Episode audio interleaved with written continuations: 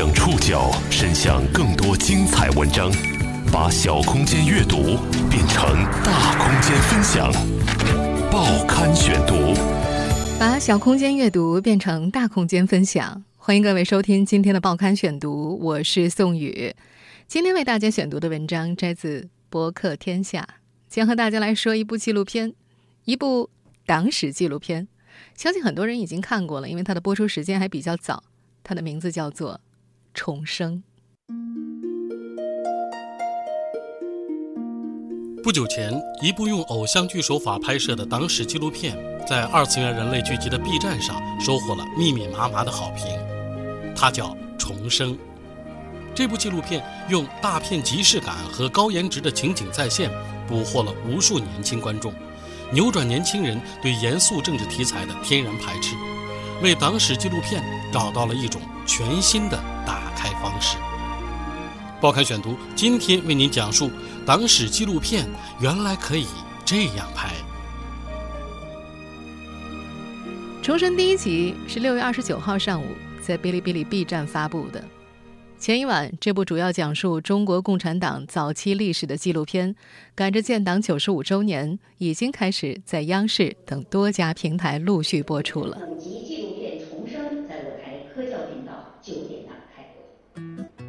身为国疆字幕组的负责人，胡真浩在 B 站帮制作方北京博景文化传播有限公司友情推送这部片子的时候，自称没有犹豫过，但是确实意识到这部纪录片好像和 B 站的风格明显不搭。他是冒着个别粉丝的强烈反对，把《重生》推荐给浑身上下都流淌着二次元血液的 B 站网友的。为此，这个字幕组收到的第一条评论就是调侃。呀，字幕组连中文都会啊，好厉害呀！一开始，这部纪录片确实反响很平淡，胡正浩并不意外。现在的年轻人差不多从上小学起就接受党史教育，历史对他们来说是考试成绩的一部分，严肃而枯燥，稍不留神就成了学业负担了。所以，对于这类主题的作品，他们有一种本能的敬而远之。这部纪录片真正被 B 站网友关注，是从七月一号开始的。北京博景的策划总监张楠记得，那时各大网站和电视台已经开始轮流播放，B 站上也有了人气。后来一天的点击量过一万，再一天两万、三万，很快重生五集的播放数量就超过了十万，最高的日点击量排名全站当日排行榜的第八十四位，评论和收藏量也都累计过万。这样的播放数据，应该说在纪录片区算是很不错的了。和 B 站大部分的视频一样，重生经历了密集的弹幕洗礼，大片即视感，业界良心，中共第一偶像天团，教科书里走下来的男神。很少有一部党史题材的纪录片会激起这么多年轻人参与讨论。赵启辰意识到重生被热议。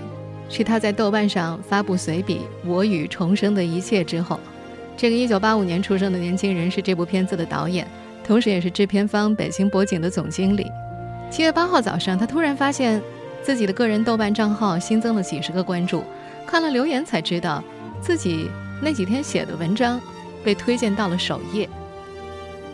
他没想到以文艺青年为主的豆瓣上，居然也有很多人关注重生，并且打出了九点一的高分。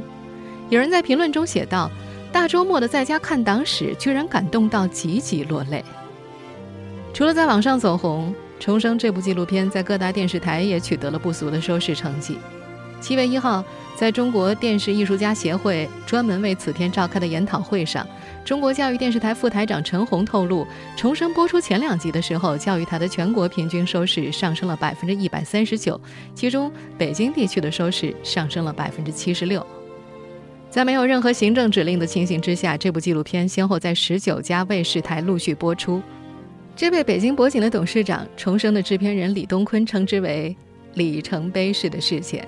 我们讲述的是从一九二一年到一九四九年，从建党、中国共产党建党到中华人民共和国建国的这二十八年的历程，这样一部纪录片。像大多数这类纪录片一样，《重生》其实是一部官方项目。属于国家新闻出版广电总局纪念建党九十五周年重点项目之一。由中国人民解放军国防大学、中共陕西省委宣传部联合出品。不过，电影化、故事化的视觉表达，让它有了明显区别于其他党史纪录片的样貌。报刊选读继续播出党史纪录片，原来可以这样拍。重生一开场，就极具大片风范。到处镌刻着金色龙纹图案，香烟缭绕的清宫之内，一群大臣身着整齐的官服，列队肃穆而立。旁边是一对穿着蓝色军服的革命党人和几个穿着西装的洋人，一样表情凝重。光线从窗外打进来。落在殿内的皇帝座椅及背后的屏风上，龙椅上并排坐着一个悲伤的母亲和她少不更事、正在把玩一个乒乓球大小夜明珠的儿子。伴随着画面一同推进的，是一段浑厚而饱满磁性的话外音解说。再有五天，辛亥年就要过去，但清帝国到底还是撑不住了。这天上午，皇太后隆裕领着时年六岁的皇帝爱新觉罗溥仪来到养心殿，主持了最后一次朝会。他代宣统皇帝颁布了退位诏书。话音刚落，小皇帝手上的珠子掉到了地上，清脆的滚动声引得跪倒在地呼喊万岁的大臣偷偷侧目。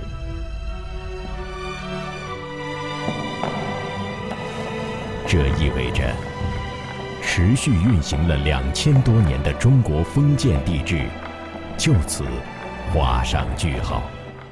不知道的人看到这里，可能还以为这是部电影，道具、布景、摄像、灯光、演员的演绎，完全都是奔着电影去的。末代皇帝的故事讲完，画面立刻陆续切换到同一天的毛泽东、李大钊和陈独秀的身上。用大历史的视角横向讲述他们当天都在干什么。这一天，入伍半年的湖南新军十九岁列兵毛泽东打定主意要退役。这个看似不经意却蕴含着深刻意义的场景，出自这部纪录片的总撰稿人邓建勇之手。五十九岁的邓建勇，一九八二年毕业于南开大学中文系。他曾经做过大学老师和专业创作员。2001年加入央视《探索发现》栏目，担任策划和撰稿。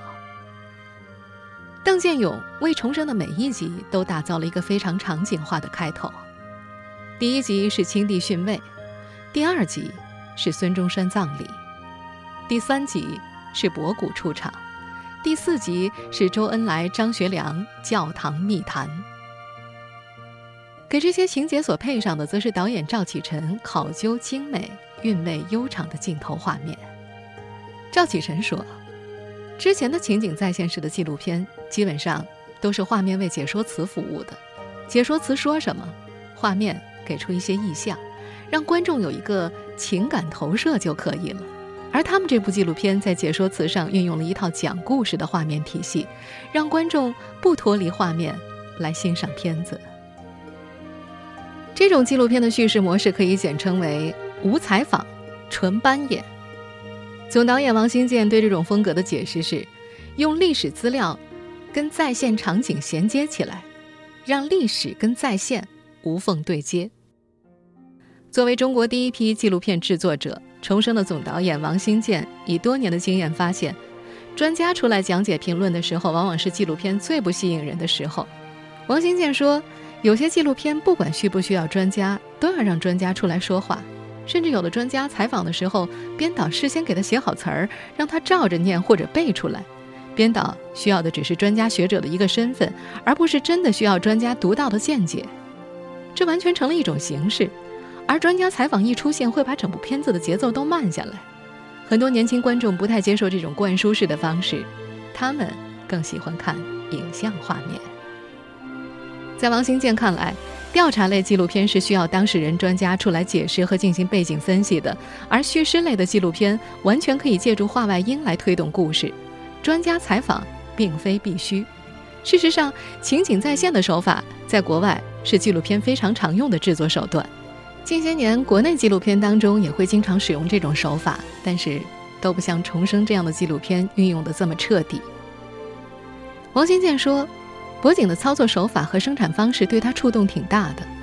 咱们国家历史文献类的纪录片大部分都是传统的解说词为主，画面是空镜头，放的是遗址遗迹、档案文献和专家采访。而《重生》打破了这种模式，代之以电影化的风格，只不过没有对白。”好多审片子的人都说呀，这部纪录片要是加上对白，那就是电影了。这部纪录片一共拍摄了一百九十一场戏，设计了一百六十二个场景，动用群众演员一千两百九十一人次。总撰稿人邓建勇听导演赵启辰说过，拍摄的时候他们恨不得快把横店所有的场景都设计了。横店的工作人员很疑惑，就问他们：“哎，你们这要干什么？这要拍多大的片子？”片尾字幕当中，除了纪录片常见的演职员分类，还能够看到造船师、武指、武行、烟火师、枪械师、马术师这样的工种，而这些工种通常会出现在电视剧或者电影的片尾当中。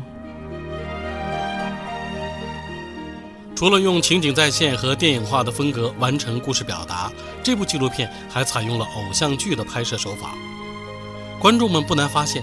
纪录片中的主要人物青春飞扬，颜值很高，这是主创人员们刻意追求的。他们希望让天然带有政治基因的纪录片变得温柔温暖一点。报刊选读继续播出：党史纪录片原来可以这样拍。多年的纪录片制作经验，让北京博景的董事长、重生的制片人李东坤深知如何去把握。平衡和尺度，在他的眼里，《重生》是一个天生就具有政治基因的片子，应该让它离政治远一些，变得更加温柔、更加温暖一点儿。具体来说，就是把一群已经被符号化的政治人物拍成人。顺着这个思路，总撰稿人邓建勇就想，是不是可以改变一下叙述的策略？过去这类题材都很高调，也很张扬。那我们为什么不能平时朴素一些呢？他长期给历史题材的纪录片撰稿，深知很难完全还原历史本来的面目。面对叙述的困境，他的观点是：不张狂就是创新。叙述策略，我们希望能够是平实的、亲切的，姿态低一点儿。然后呢，我们想针对的。呃，主要的对象和这个观众呢，希望是二十岁左右的年轻人，给他们讲一个我们曾经我们的父辈，呃，他们自己的那种奋斗和信念的故事。邓建勇在自己的创作手记中写了这么一段话：叙述的边界可以更靠近真实情景吗？比如长征，其实就是一次无可奈何的大转移，直到后来才渐渐叫长征的，不是吗？再如。能不能不用左倾右倾概念，而直接解释为保守和激进呢？事实上，中国长时间至少十五年一直在保守和激进之间摆动，在听或者不听苏联的指示之间摆动。掌握好叙事的进退分寸，为整个片子找到合适的基调。挖掘每个人物背后撼动心灵的故事，还原在重大历史选择关头，这群人是怎么想的、怎么做的。通过细节和情景再现，营造一种强烈的代入感，让观众返回历史现场，触摸到真实历史的柔软、粗糙与温度，最终成为邓建勇的叙事策略。在《重生》的第三集里，年仅二十四岁的时任中共一号人物博古。在因为个人错误路线给红军造成重大损失之后，坐在荒凉的野山中，神情凝重，满脸沮丧，不停地摸着手里的枪。这时，聂荣臻走了过来，重新把他带回了队伍里。这则记录在聂荣臻回忆录里的细节，很少有人知道。通过这样一个场景呈现，在党史中从来都是寥寥几笔就被带过的博古，变得有血有肉。他充满自责和懊悔。甚至还很脆弱，是一个有个人情感和内心世界的人。另外一个淡化人物政治属性的方式，就是用现代偶像剧的模板去进行包装。制片人李东坤说：“他们希望这部纪录片的影像风格是青春的，是飞扬的偶像剧式的，所以人们能够看到这部纪录片当中的陈独秀、毛泽东和周恩来不仅青春飞扬，而且颜值都很高。”重生一共启用了一百七十四位特型演员，再现了一百七十四位真实历史人物。这是一项浩大的工程，仅青年毛泽东的扮演者就面试了十几个，一直到开机前三天才最后确定了人选。重生剧组选用演员的首要标准是形似和神似，在此基础上兼顾颜值和演技。在网上播出中，青年毛泽东、周恩来、杨开慧、冰心、张学良等历史人物每次出现都会迎来密集的弹幕，其中不乏。帅的有点超纲这样的评论。为了追求情景再现的效果，每个演员都是有台词的，是真的在很投入的演，而不是摆拍。导演赵启辰说：“不是闹着玩儿，一定要按照台词本的台词说，不能够瞎说。虽然最终呈现的纪录片是以解说词的配音为主，但是还是会留有演员的同期声，有时候同期声会小小的露出来一些。”那个时候就绝对不能够马虎，就是要按照电影的质感和标准来拍纪录片。一个被导演赵启辰认为典型的偶像剧式的处理方式，就是毛泽东和杨开慧离别的那场戏。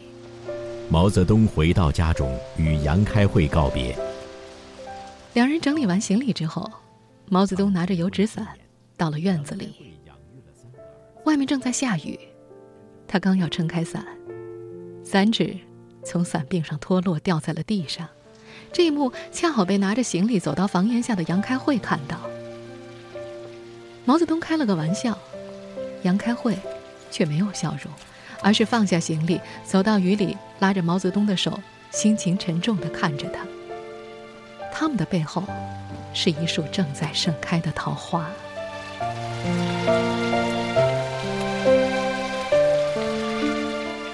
不过几十秒钟的戏。赵启辰说：“他们一共拍了四个小时，坏掉的伞、雨帘、桃花都成了特别的意象。雨是人工的，一遍一遍的下。主人公的衣服湿了，头发却没有湿，这就是偶像剧的拍法。一般情况就是全身都湿了，但是在主创人员们看来，这样没有美感。在最终呈现的画面当中，柔光镜的使用，让人物周围。”染上了一层白色水汽的雾边，这种细腻抒情的画面处理，给观众一种青春偶像剧的即视感。人物身上浓郁的政治色彩，也渐渐淡了。而他们谁都没有想到，这次分手竟是永别。一九三零年十月，杨开慧在长沙被捕。一个月后。他因拒不退党，并拒绝声明与毛泽东脱离关系，被反动军阀杀害。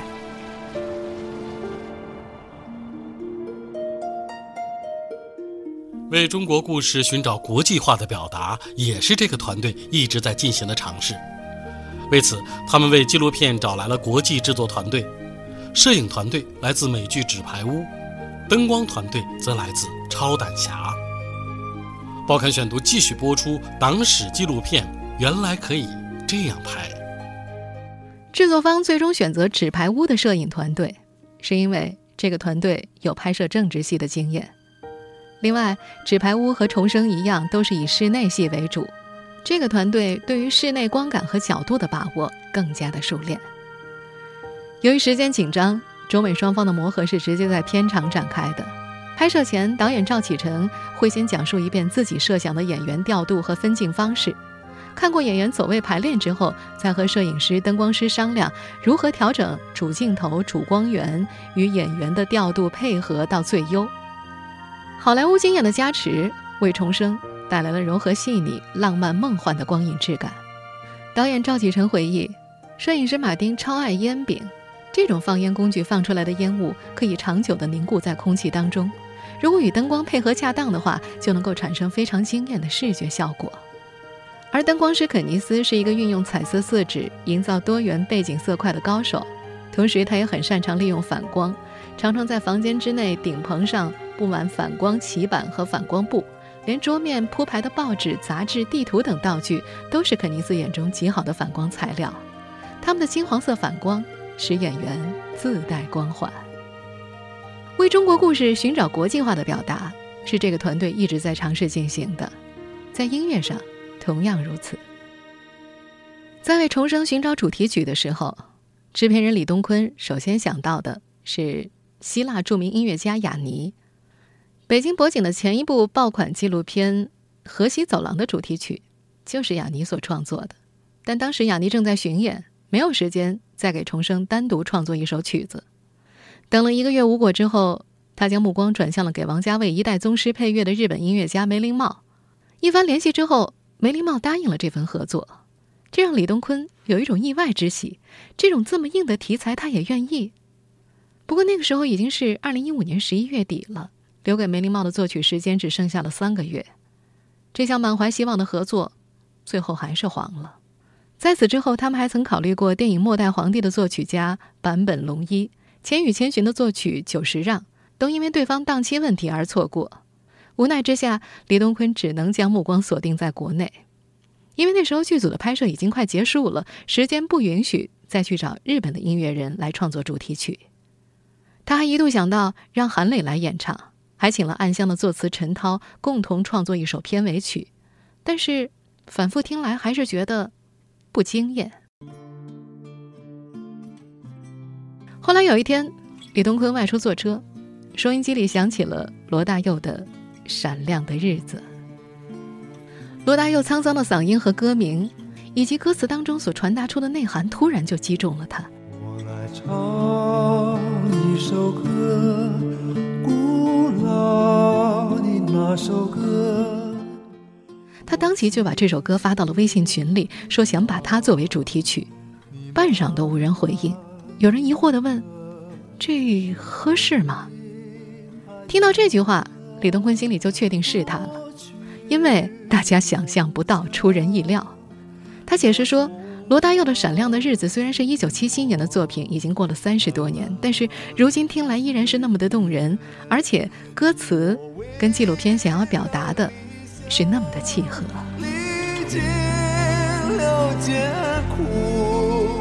我们曾经哭泣，也曾共同欢笑。当然，这部纪录片在年轻人聚集的 B 站上获得好评，并不是偶然。和其他纪录片不一样的是，这部纪录片有成熟的营销团队，这是电影和电视剧才会有的方式。报刊选读继续播出：党史纪录片原来可以。这样拍。作为重生的制片人，李东坤一再强调，这部纪录片是群体智慧的产物，对每一个合作者都推崇有加。他说：“如果没有王新建的把关，没有党史军事专家团队的保驾，没有邓老师的文字，没有雄鹰的运营，没有赵启辰的实现，什么都不是。”早在前些年，李东坤就意识到，纪录片其实也是需要营销的。重生还没有成片，他们就邀请了五十多家电视台在苏州开了一次沟通会。为了多争取年轻观众，除了授权果酱字幕组在 B 站上发自己的作品之外，他们还想到通过制作游戏进行推广。跟游戏公司沟通之后，北京博景一共做了四款 H5 页面的小游戏，涉及到党史问答、找不同、找剧组里面的党徽、创业心理等主题。游戏做出来之后，全公司一起玩，一起交流感受。要知道，纪录片在之前是没有跟游戏搭上过的，这完全是一种破天荒的宣传手法。在北京博景内部，承担重生具体拍摄任务以及后期宣传推广的是一支年轻的八五后团队。相较于李东坤这些年来所搭建的外部顾问团队而言，他们只能够算得上学生，更多的时候是负责把各位智囊出题者的建议想法落到实处。但是经过他们的手，具体执行出来的东西又常常让出题者感到非常的惊艳。这部表现形式跟过去不一样的作品，在收获了大量年轻粉丝的同时，也收获了一些带有旧式审美的老人。从撰稿人邓建勇提到他当年的老三届同学，现在差不多都是六十岁到六十五岁了，退休的和没退的，大部分都在高层工作。平时他们对事情也都是很挑剔的。不过这部片子出来之后，这些同学们都一致的说非常好，邓建勇也因此成了自己同学微信群里的明星。还有他八十四岁的老母亲也成了重生的高龄粉丝。老人家一集不落的看完了，跟儿子说：“拍的真好看。”听众朋友，以上您收听的是《报刊选读》，党史纪录片，原来可以这样拍。我是宋宇，感谢各位的收听。今天节目内容摘自《博客天下》，收听节目复播，您可以关注《报刊选读》的公众微信号，我们的微信号码是《报刊选读》拼音全拼，或者登录在南京 APP、喜马拉雅 FM、网易云音乐。我们下次节目时间再见。过去的梦想。那充满